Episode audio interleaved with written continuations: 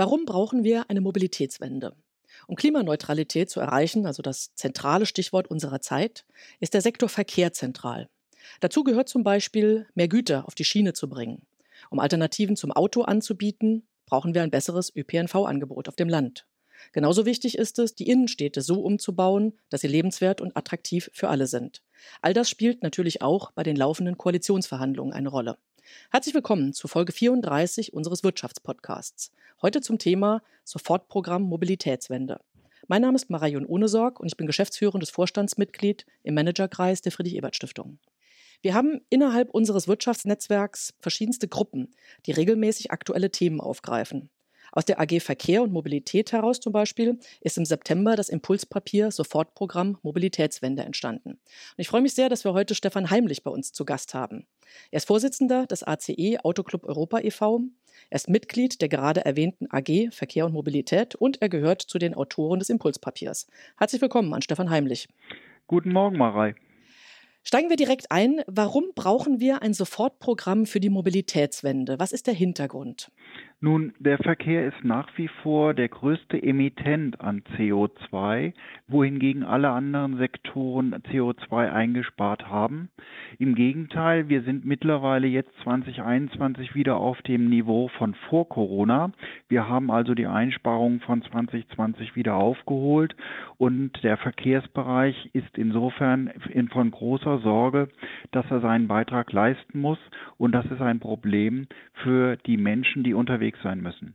Ja, also der Bedarf ist klar. Bevor wir in die konkreten Vorschläge einsteigen, die ihr entwickelt habt, es gab ja, wie gesagt, eine kleine, feine Autorengruppe zur Erstellung des Impulspapiers. Könntest du ein Beispiel nennen, worüber wurde am längsten gerungen und wo war vielleicht andererseits der Konsens schon ganz früh klar, was den Bedarf angeht, beziehungsweise die Umsetzungsvorschläge? Nun, wir hatten das Glück, dass wir alle uns ja schon eine Weile kennen und zusammen in der Arbeitsgruppe Verkehr und Mobilität zusammenarbeiten. Insofern gab es keinen Dissens, sondern wir waren uns sehr rasch einig und konnten uns sehr schnell auf die hier in diesem Impulspapier genannten Eckpunkte verständigen, weil wir wollten unbedingt den Wahlsiegern unsere Gedanken mit auf den Weg bringen, dass sie das in ihren Koalitionsverhandlungen verarbeiten können. Ja. Ihr erwähnt ja schon ganz am Anfang die Rolle der Kommunen und da unter anderem geeignete Beteiligungsverfahren. Das würde mich interessieren, mit welchen Verfahren werden denn aktuell auf kommunaler Ebene gute Erfolge erzielt? Was ist da empfehlenswert? Wichtig ist die Einbindung aller Akteure in dieser Frage. Die Kommunen sind ja ein ganz wichtiger Baustein in der Gestaltung von Verkehrsbeziehungen und der Ausgestaltung des Angebotes, sowohl für den Individualverkehr als auch für den öffentlichen Verkehr. Und da heißt es, dass man Anwohner, Gewerbetreibende, aber auch die sogenannten Baulastträger, also die, die für die Straßen und Verkehrswege verantwortlich sind, ja. an einen Tisch holt und darüber redet, wie man das zusammenbestet. Diese Beteiligung steht am Anfang. Vielleicht könntest du noch mal eine Einschätzung dazu geben, inwieweit das in den Kommunen aktuell gut funktioniert, teilweise gut funktioniert, woran das hakt.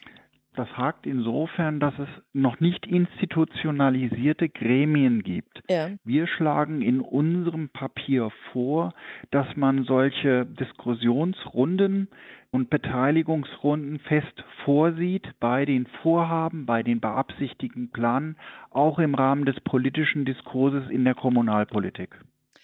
Was muss also getan werden? Also schauen wir uns die einzelnen Bereiche an und beginnen mit der individuellen Mobilität. Was erscheint dir da besonders wichtig und wie lässt es sich erreichen? Also das billigste und einfachste Instrument, um wirksam schnell CO2 einzusparen, wäre ein Tempolimit von 130 auf deutschen Autobahnen. Das zweite wäre eine deutliche Beschleunigung des Hochlaufs der Elektrifizierung des Individualverkehrs. Das heißt, dass wir im Bereich des PKWs auf batterieelektrische Fahrzeuge umsteigen. Viele Automobilkonzerne machen sich dort schon auf den Weg.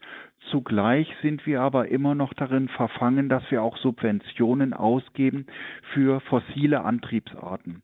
Wenn wir hier im Bereich der Ladeinfrastruktur deutlich investieren und die Schnelligkeit steigern, kann das bis zum Ende des Jahrzehnts gelingen. Da würde ich gerne kurz nachfragen. Über die Ladeinfrastruktur reden wir schon eine Weile. Kommt das voran? Es kommt schwer voran. Das liegt zum einen an den Planfeststellungsverfahren, die getätigt werden müssen und es fehlt an geeigneten Standorten und die Freigabe dieser Standorte. Von daher ist das Planungsrecht ein ganz wichtiger Hebel, das haben wir in unserem Impulspapier ausdrücklich erwähnt, was man beschleunigen muss, damit dieser Hochlauf an mehr öffentlichen Ladesäulen gelingen kann. Wichtiger Punkt dabei ist aus unseres Erachtens immer auch die Ausbau der Ladeinfrastruktur in den Wohngebieten der Städte entlang der Autobahnen. Da macht die Autobahn GmbH schon ziemlich viel, auch der Bund. Aber in den Wohngebieten muss der Ausbau der Ladeinfrastruktur gelingen, denn ein elektrisches Auto wird über Nacht zu Hause geladen, sodass man morgens mit vollem Akku startet. Das Impulspapier Sofortprogramm Mobilitätswende geht ja sehr ausführlich auf den Umweltverbund in Stadt und Land ein. Was verbirgt sich dahinter und was sind da die zentralen Elemente eurer Empfehlungen? Unter Umweltverbund wird das Zusammenwirken des öffentlichen Personenverkehrs mit Bussen und Bahnen einerseits mit Angeboten des Fahrradverkehrs oder auch des Zu-Fuß-Gehens verstanden. Gerade im Bereich des Stadt-Land-Verkehrs gilt es dabei, den Schienenverkehr weiter auszubauen. Das Problem dabei ist, dass wir das auch noch ausbauen müssen auf der digitalen Strecke, dass man Mobilitätsangebote mit Apps ermöglicht, denn zumeist scheitert der Umstieg an der ersten und letzten Meile. Niemand in einem Speckgürtel einer Stadt wohnt entlang der S-Bahn-Trasse oder neben einer S-Bahn-Haltestelle. Diese Pendler in den Städten verstopfen aber die Straßen und sorgen für Parksuchverkehr. Wenn die auf einfache Art und Weise per App Ride-Pooling-Angebote nutzen könnten, um zur nächsten S-Bahn-Station zu kommen, dann erspart das viel Verkehr, damit viel CO2 und es wäre auch für die Menschen eine günstigere und nervenschonendere Angelegenheit als im morgendlichen Stop-and-Go-Verkehr. Mhm. Also wir brauchen einerseits einen Deutschlandtakt der Bahn, aber andererseits auch die Angebote vor Ort und da möglichst nicht ganz viele verschiedene, sondern etwas, was auch kompatibel ist, ja, auch wenn ich mal unterwegs bin. Ja, ich würde gerne noch mal auf die hm, Kommunen eingehen. Wir hatten sie eingangs schon erwähnt, die sollen eine zentrale Rolle spielen. Ihr erwähnt knappe eigene Mittel der Kommunen. Meiner Erfahrung nach sind auch Planungskapazitäten, Fachkräfte in der Verwaltung ein echter Engpass. Ich fand ein Beispiel aus dem Papier auch sehr interessant, wo ihr über Förderprogramme sprecht und über Beihilfe für Kommunen bei der Entwicklung von Gewerbegebieten, dass die oft an Autobahnen, aber ohne Schienenanschluss gefördert werden. Kannst du bitte generell noch mal auf die Kommunen eingehen? Was ist da besonders wichtig? Nun, die Kommunen bilden ja die alltägliche Lebensrealität der Menschen ab und sie sind der erste Ansprechpartner zur Verbesserung und Weiterentwicklung dieser alltäglichen Lebensrealität. Deswegen sind die Kommunen eigentlich in unserem Staatswesen von zentraler Bedeutung. Du hast recht, die Kommunen sind aufgrund ihrer bisherigen finanziellen Lage und finanziellen Ausstattung nicht in der Lage, diese Aufgabe hinreichend wahrzunehmen. Deshalb müssen sie finanziell gestärkt werden. Hinzu muss allerdings auch kommen, dass diejenigen, die vom Ausbau des öffentlichen Nahverkehrs einschließlich digitaler Angebote profitieren, indem Menschen in Gewerbegebiete einen guten Anschluss haben, was den Bus- und mhm. Bahnverkehr angeht, als auch Gewerbetreibender in Einkaufszentren, die mit öffentlichen Verkehrsmitteln gut angebunden sind, dass die auch zur Finanzierung des öffentlichen Nahverkehrs beitragen. Wobei ich hier den Begriff des öffentlichen Nahverkehrs verwende mit Einschluss von digitalen Angeboten. Wenn man das jetzt alles erreichen will, also die Beispiele wurden ja gerade genannt, die öffentlichen Investitionen müssen hoch bleiben oder erhöht werden, Genehmigungsverfahren müssen beschleunigt werden, vieles andere. Das gilt ja insgesamt nicht nur für den Verkehr, sondern auch für viele andere Politikfelder. Also man steht da auch durchaus in Konkurrenz. Insofern, wie optimistisch bist du in dieser Hinsicht? Eine Frage. Mit dem anderen Teil aber auch da, darüber reden wir schon relativ lange. Was ist jetzt anders? Warum kann man jetzt aktuell optimistisch sein, dass sich etwas bewegt? Wir sind optimistisch, was die gegenwärtigen Akteure angeht. In ja. allen Wahlprogrammen der jetzigen Ampelakteure ist verankert, dass sie den Bereich des Verkehrs besondere Aufmerksamkeit widmen wollen, und zwar einerseits in seinem Beitrag zur CO2-Minderung und zugleich im Ausbau der öffentlichen Angebote, als auch der Erschließung von Wohnung, Arbeit, Freizeit und Versorgungsverkehr.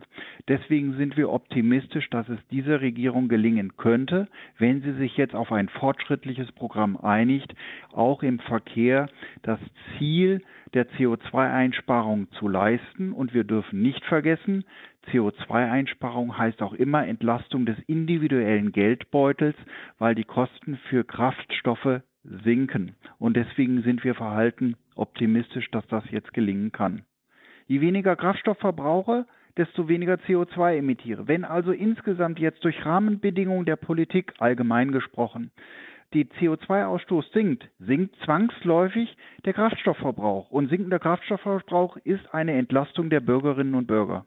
Auch hier habe ich eine kurze Nachfrage. Der individuelle Ausgleich. Auf welchem Wege könnte das passieren? Welche Vorschläge gibt es dazu, wie das umgesetzt werden könnte? Aus Sicht unserer Arbeitsgruppe kann der CO2-Preis schneller steigen als bislang von der Bundesregierung verabredet. Dabei ist es allerdings erforderlich, eine individuelle Entlastung der Bürgerinnen und Bürger zu erreichen, sonst findet dieser Anstieg keine Akzeptanz. Das kann dadurch erfolgen, indem die CO2 Preis nicht zur Einnahmesteigerung des Staates verwendet wird, sondern eins zu eins als Kopfprämie für jeden Bürger und jede Bürgerin wieder zurückerstattet wird. Davon profitieren insbesondere die unteren und mittleren Einkommensschichten. Ja, interessant. Wir hatten gerade, du hattest die laufenden Koalitionsverhandlungen schon erwähnt. Gibt es sonst noch etwas, was erwähnt werden sollte, worüber wir bisher nicht gesprochen haben? Zwei Punkte, die auf der Bundesebene für die jetzigen Verhandler von uns von besonderer Interesse sind. Wir brauchen unbedingt eine Weiterentwicklung des Personenbeförderungsgesetzes hin zu einem gute Mobilitätsgesetz und zum anderen brauchen wir eine Reform des Straßenverkehrsrechts, damit die Punkte, die ich eben alle erwähnt habe, auch tatsächlich von den Kommunen erbracht werden können. Vielen Dank an Stefan Heimlich für diese Vorschläge zum Umbau des Verkehrssektors. Dieser Umbau ist, das ist heute sehr deutlich geworden, zentrales Thema auch für die Kommunalpolitik und Kommunen sollten natürlich auch entsprechend unterstützt werden. Eine Mobilitätswende, die diesen Namen verdient, muss vor Ort greifbar und sichtbar werden. Wir laden Sie in einigen Tagen wieder ein zu aktuellen Wirtschaftsthemen und wir werden auch auf die anderen Bereiche Industrie, Bauen und Wohnen eingehen. Also ein Stichwort ist zum Beispiel die Wärmewende. Wie sieht es eigentlich mit unseren Heizungen aus? Hören Sie gern wieder bei uns hinein. Tschüss und einen schönen Tag. Vielen Dank, dass ich mitwirken durfte und auch Ihnen einen schönen Tag. Dankeschön.